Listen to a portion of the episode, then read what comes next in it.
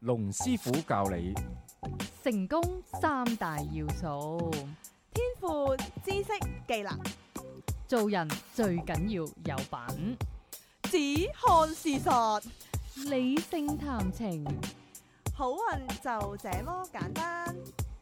認清黑心男等價交換， ，lap L A P 技巧，一個講感情技巧、人生方向嘅節目《情到濃時》。歡迎大家嚟到《情到濃時》，我係龍震天。大家好，我係塔羅女神王姬。 Hello，我係 Alpha。咁今集咧想分享一個我哋想講咗好耐嘅話題，咁但係咧就一路咧都冇機會講喎，係因為中間咧又有唔同嘅節目啊，有唔同嘅題目啊，咁我哋咧就 miss 咗呢個咧，我諗應該都係大概半年前開 始我哋有講過呢樣但嘢係噶啦，從來冇講過咧，都唔間接都有講過嘅 哦。諗下先講咗個題目先啦，咁啊題目咧就係、同居的藝術。嗯嗯咁呢個藝術咧就可以即係藝術個藝啦，亦都可以係虛偽個藝都得嘅。係咁主要咧就係講一講咧就係誒同居有啲乜嘢要留意，咩人適合同居，同埋同居有啲乜嘢誒誒博弈上嘅嘢，我哋要知道。嗱，因為咧我哋都有唔少客人啦，咁咧就係誒同男朋友咧都係一個同居嘅一個狀態，又或者係一個半同居嘅一個誒狀態。嗯咁到底呢一樣嘢呢？誒、其實係咪好呢？咁其實好多集之前呢，我哋好似講過入屋嘅，入屋好似有有講過少少。係咪？好似係。咁呢次呢，我哋我就睇嚟對啲專題題目都探訪。好唔熟悉，咁你唔夠我熟㗎 啦，我真係好陌生。因為全部剪輯都係我啲名啊、有你有 pose 啊，全你俾咗個位部佢啊都係我。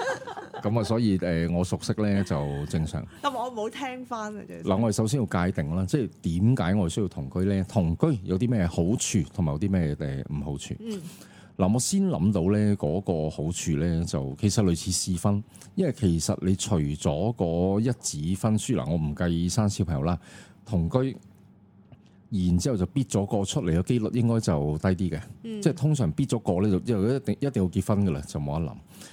咁咧就同居好處咧就係、你可以同對方咧就誒、呃知道大家嗰個生活上會唔會有一啲嘅差異，會唔會可以了解對方誒、呃多啲嘅嘢。嗯咁呢個咧就係同居嘅好處。嗯咁我都贊成人同居嘅喎。咁咧就好耐之前啦，間中咧都有網友客人問我，咁其實同居係咪好咧？咁樣，嗯因為咧我啲客人咧會驚蝕咗俾個男仔啊，會就已經係誒同居。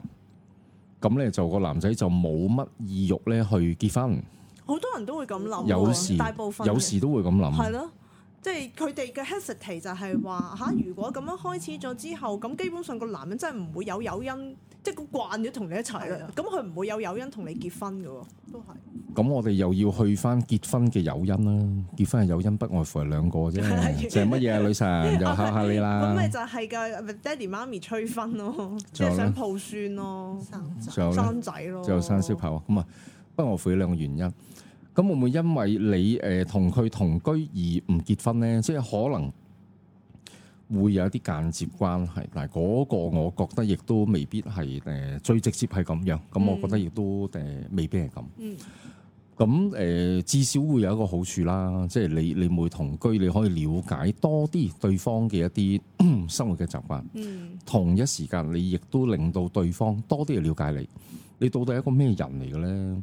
你會唔會晚晚都四個鐘頭喺度做面膜啊，喺度又誒修甲啊，又或者你會唔會半夜喺度剪腳甲嗒嗒聲啊，又成地成地又又腳皮啊，喺度批腳皮啊，又或者會唔會你突然之間半夜兩點啊彈起身？向住個西北個方向，突然間又喺度祈禱啊！嗱，咁呢啲係平日拍拖你睇唔到嘅嘢，咁但係同居咧，你就可以睇得誒、呃一清二楚。但個同居嗰個定義係講緊兩個人，即係有幾個層次噶嘛？同居到即係啊，係講緊話兩個人真係出嚟，兩個人租個地方，呢個係一種啦。有一種係半同居，就係哇！呢、個佢可能就好刻意同居噶咯喎，呢、個即係特登要租個地方喎，而去改變大家嗰個現狀喎。我覺得已經係同結婚係好近噶咯係咯，喎。咁有啲係所有大部分嘅同半同居居㗎嘛咧，我半同居意思就係咩咧？就係、可能禮拜六日得閒，我就去個男朋友屋企就瞓兩日。係啊咯，咁即係呢好啲係多係半同呢居。好多係呢 type 噶咁但嘛，係你又頭先講嗰個咧就刻意同居。係咯，咁另外一種咧，就每個男仔本身自己一個人住噶啦，有地方噶啦，唔使特別租地方嘅。跟住咧，大家兩情相悦，覺得 O K 咁啊，唉、費事送嚟送去啦，慳翻時間，有時都會咁嘅。嗯，又或者咧，拍拖話我都去唔到咁多地方，拍拖真係好難，你揾好多地方去喎，香港地。咁來來去去，你嗰啲地鐵站，你去去逐個地鐵站去啦，每日咁啊去幾廿次都去完噶咯喎。咁亦都唔係每個地鐵站有嘢睇㗎。我哋今日去柴灣地地鐵站睇下睇下柴灣有咩睇，咁我都諗唔到。工業村啊，工業村。咁下次呢，咁你好快唔夠一年一個循環又去翻柴灣。咁拍拖唔係咁嘅，拍拖都要睇下兩個人嗰個誒生活上嘅嘢。所以到拉尾會唔會就係話誒有個地方，即係起碼喺屋企煮下飯啦。咁我亦都覺得會喺屋企睇下戲啊都好㗎，睇下電視節目啊。誒、即係真係有啲生活上嘅嘢，而唔係次次出嚟呢都係去去行街睇戲食飯。咁我都覺得係比較悶。嗯，咁咧誒唔多唔少都會有有一啲好處啦。咁就係、呃你會令對方了解你，或者你要去了解對方。會唔會對方係同佢爸爸媽媽一齊住，你去咗佢屋企，你就要你就會了解到佢爸爸媽媽係有幾煩啦。咁你你都係呢一啲位，你先至會會知道嘅。或者爸爸媽媽有幾咁唔中意 你啦，但係唔係係啦喎，，或者好中意自己。己都唔奇我嘅。上係啊網或我者睇過有個好中意 case 喎，就係咧誒啊，唔係上網睇，好似係誒 ViuTV 做嘅，咁佢嗯訪問一班新抱，跟住咧嗰啲誒新抱同奶奶通通常都唔啱噶啦。咁咧有一個 case 咧就係嗰個女人咧就即係嗰個女仔就誒、去過即係結咗誒。未結婚之前就同居，即係半同居啦，可能就就成日都都喺個男仔屋企嘅係其實。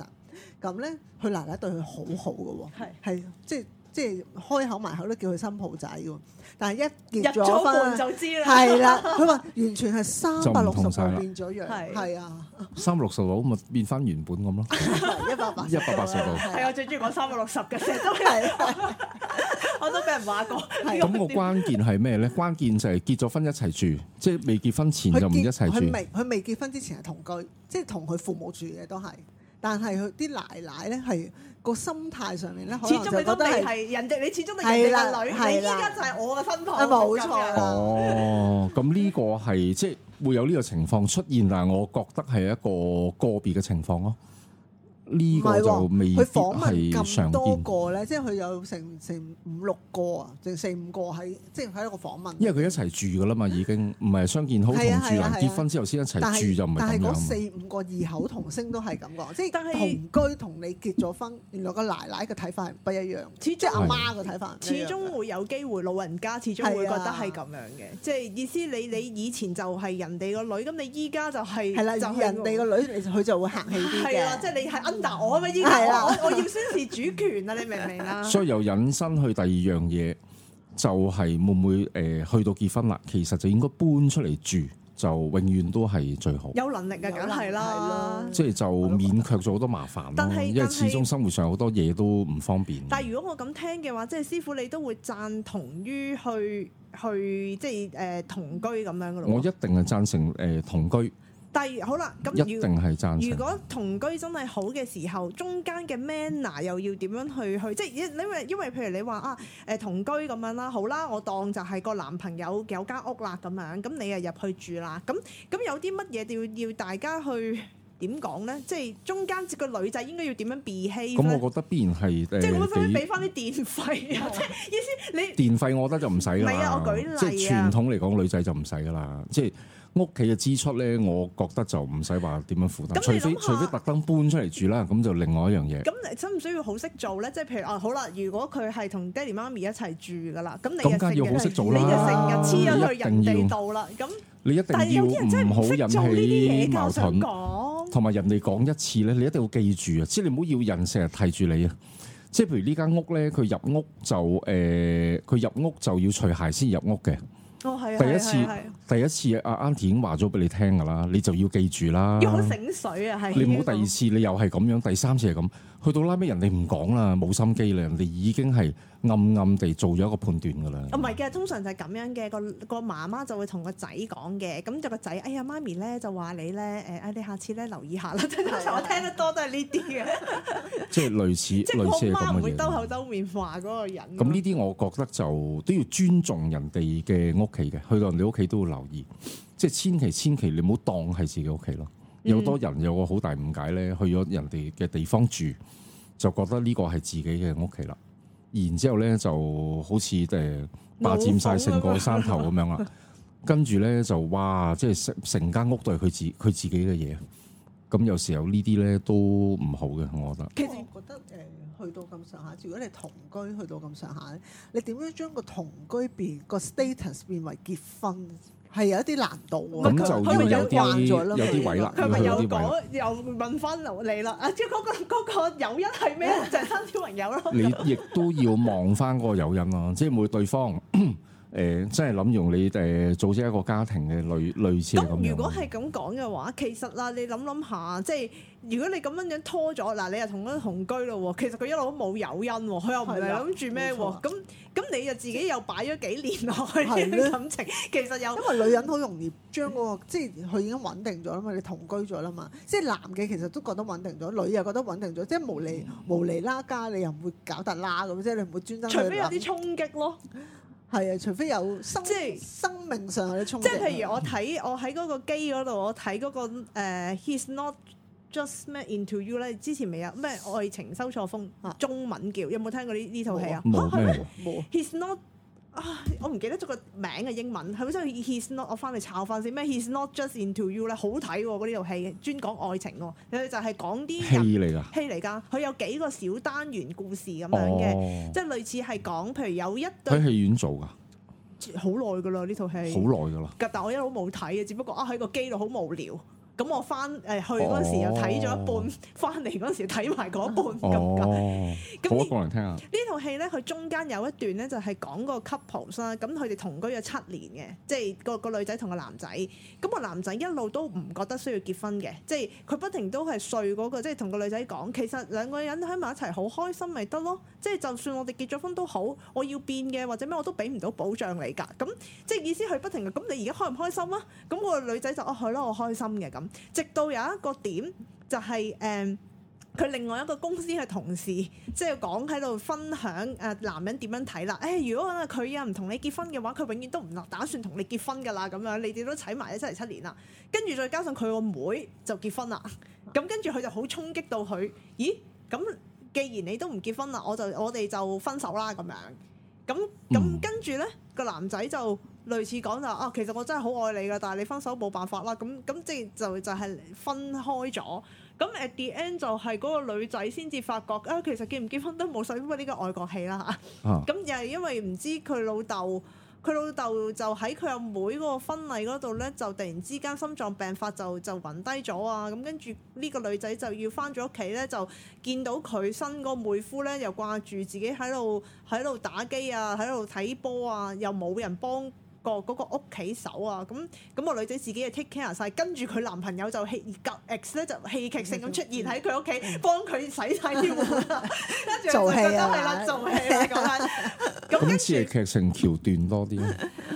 咁所以即係嗰個，所以咪就係話，除非你係突然之間有啲生命裏邊有啲衝擊，你先至會 會會上有所改變啊！我嘅意思咁我覺係，得咧邏輯上有兩樣嘢要諗啦，即係要要人都要有個獨立嘅思考。但套戲真係好睇， 即係而家咧放咗個 focus 咧，就係話誒同居啦，同居一樣啦，佢咪唔結婚咯？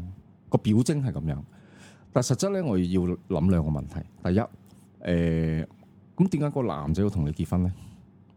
就要答啦。第二，假設你哋唔同居，個男仔係咪會同你結婚咧？如果你哋唔同居，個男仔都唔會同你結婚，或者未必嘅。咁同同居呢件事就冇關係喎。但係同居會唔會導致到嗰個結婚嘅機會率係低咗咧？即有係習以間接為常，關係，但唔係習以為最直常接咗咯。啊嘛！最直接係嗰個男仔佢本誒，身嘅你揾一個，你咪揾到一個啱嘅人先，你咪哦揾到一個想結婚嘅男人先。嗯，何為一個想結婚嘅男人啦，女神？佢想生小朋友咯，有又家係庭又咯，係嗰兩嘢 咯。即係你一開頭識嗰個男仔，佢已經冇諗住話要生小又點樣。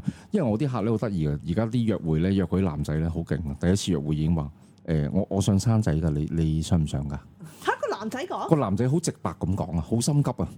誒睇下幾時啦，今日咁我哋見面都 OK 嘅，睇下睇下幾時揾日咧，你見埋我阿爸我阿媽咧，基本上我冇乜問題嘅。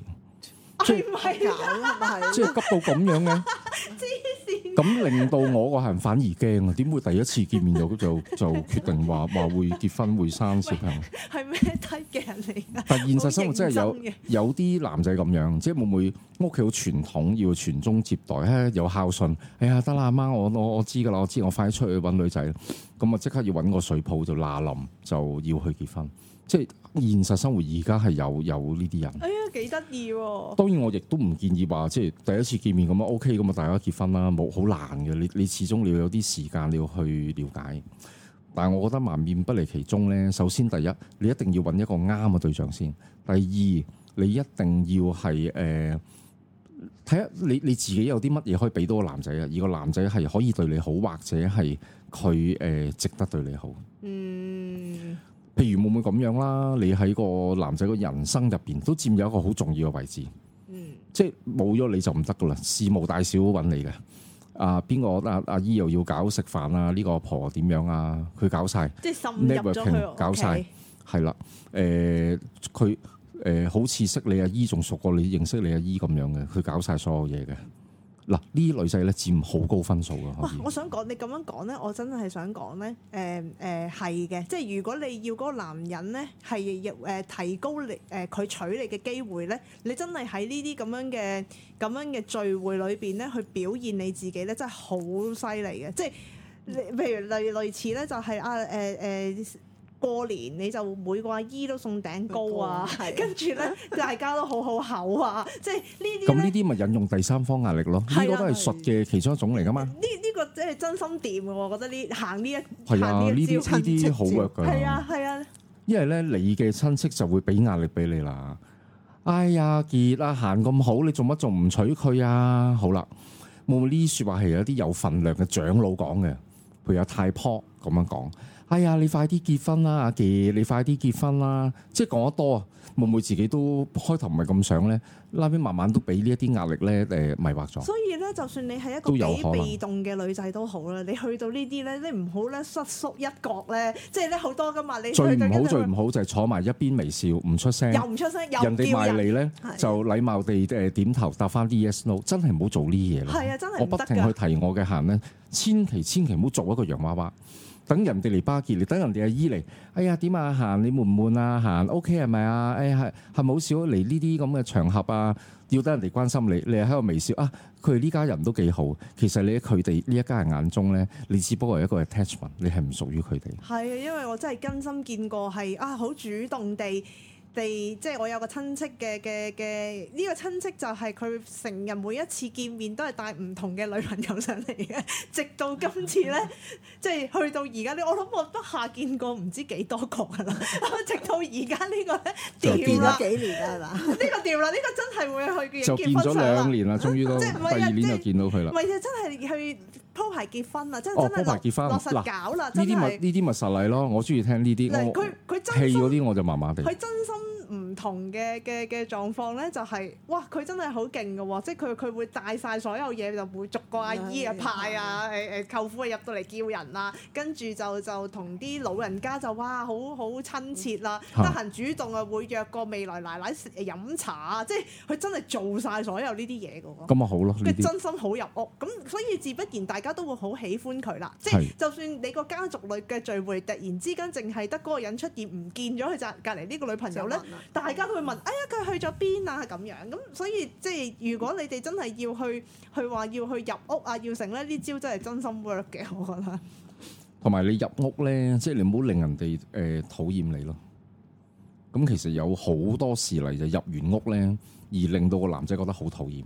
咁呢個亦都係誒會令到誒、呃、結唔到婚嘅其中一個原因。嗯，譬如會唔會家務又唔做，最常見嘅，即係幾樣嘢要留意。第一，家務唔做；第二，對呢個屋企咧全無貢獻嘅，即係好似一個 attachment 咁樣，即係真係去嗰、個、呃、男人屋企咧，就係誒瞓覺嘅啫，嗯，係咁多噶啦。屋企啲嘢全部全部唔關佢事嘅，即係有啲歪曲邏輯咧，我喺度住都唔間屋都唔係我嘅，關我咩事？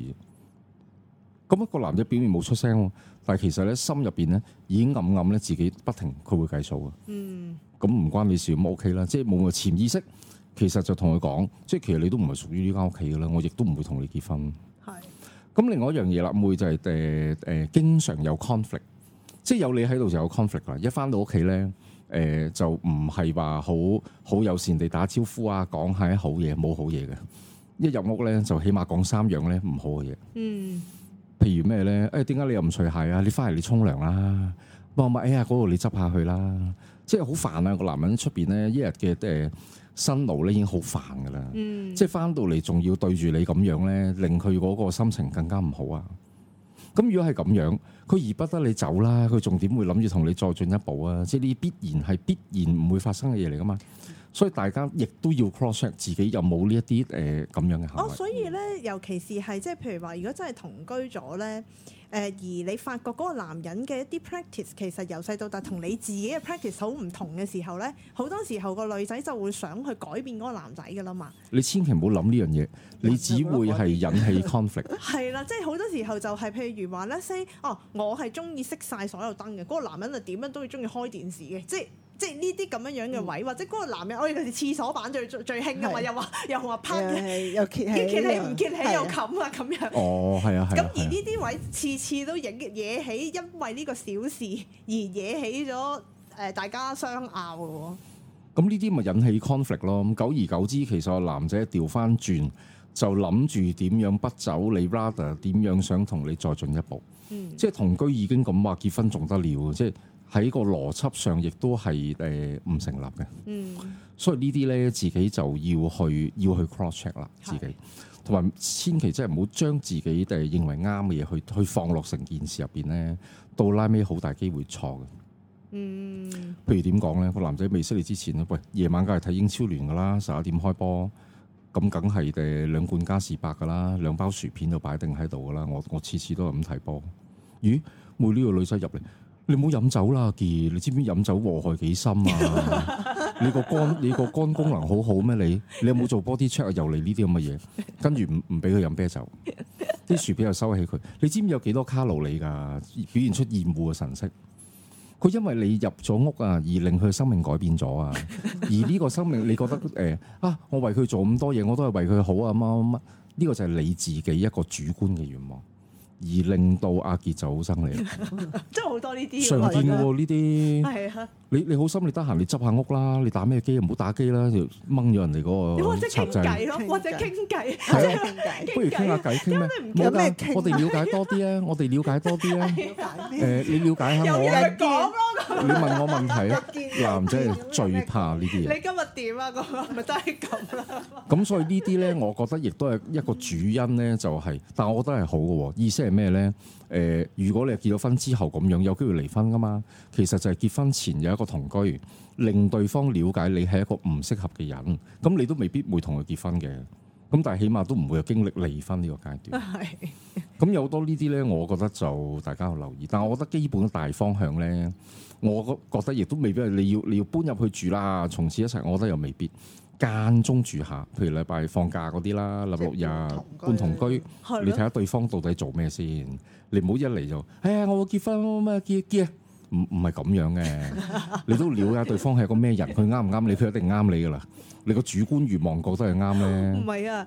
其實咧，我發覺我做咗咁零先咁耐咧，最最令到嗰個女人咧覺得好驚恐嘅咧，就係咧嚇我真係唔細噶啦，我要生小朋友嘛。咁呢個係嗰個女仔自己嘅問題啫，唔關個男仔事我噶就係嘛話。啲人放大咗呢個點啊，即係所以所以佢咪好急咯，佢一急佢咪就係係啊行我錯晒，行錯晒所有嘅棋咯。我成日聽到呢啲理由噶，咁咁咁都要結噶啦，咁咁三十歲噶啦嘛都要結，呢個唔係理由嚟嘅，呢個係你自己主觀願望嚟嘅我唔啫明。點解而家啲女人咧仲咁想生仔嘅咧嚇？唔係喎，咁因為佢覺得誒嗱、我我問過佢哋咧，佢我話點解會咁即係嗰個點喺邊度啊？佢仲咁咁但我老咗有人 take care 啊嘛，即係我我咁我唔知個老公幾時走噶喎，起碼我有咁個你生小個朋仔，個友，仔都唔會理你噶啦。佢冇諗噶喎，係咯即，係啦，啊我會即係問仲係啦好傳統嗰啲咁嘅諗法。咁而家呢一有代有嘅人好多女仔都係咁諗，係咯，但係我覺得更重要，你揾咗個啱嘅對象結婚先啦。係啦，又或者佢會啊你覺拖得都未咁拍樣就諗先住至生係小個朋友人生嘅一個 Complete 係啦，唔係缺 失，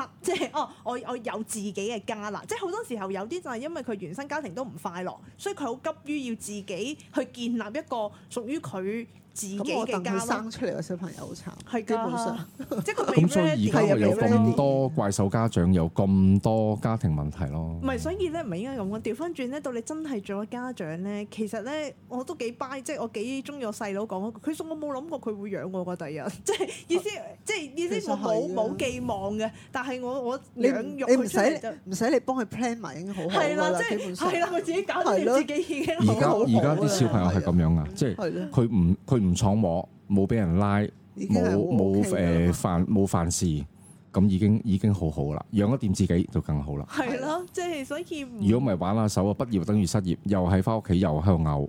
嗯咁有現實見到好多事嚟，我我早前都寫過一篇 blog，有個網友來信都係講類似嘅問題，嗯都係嗰個小朋友唔聽話啊點樣？哇！我媽仲覺得個後父誒、呃、對佢好嚴厲，嗯即係就令我好奇怪咯。係點解會點解會咁諗嘅咧係？嗯，咁所以就不過今日就講同居啦。咁啊嗯呢啲我哋我之後有機會我哋再分享。係好，咁啊今日咧節目時間差唔多，我哋下個星期同樣時間再見好，拜拜拜拜。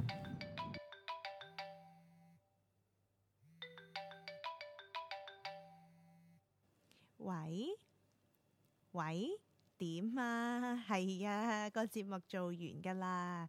哦，你想揾龍師傅睇一生運程啊？揾佢好簡單啫。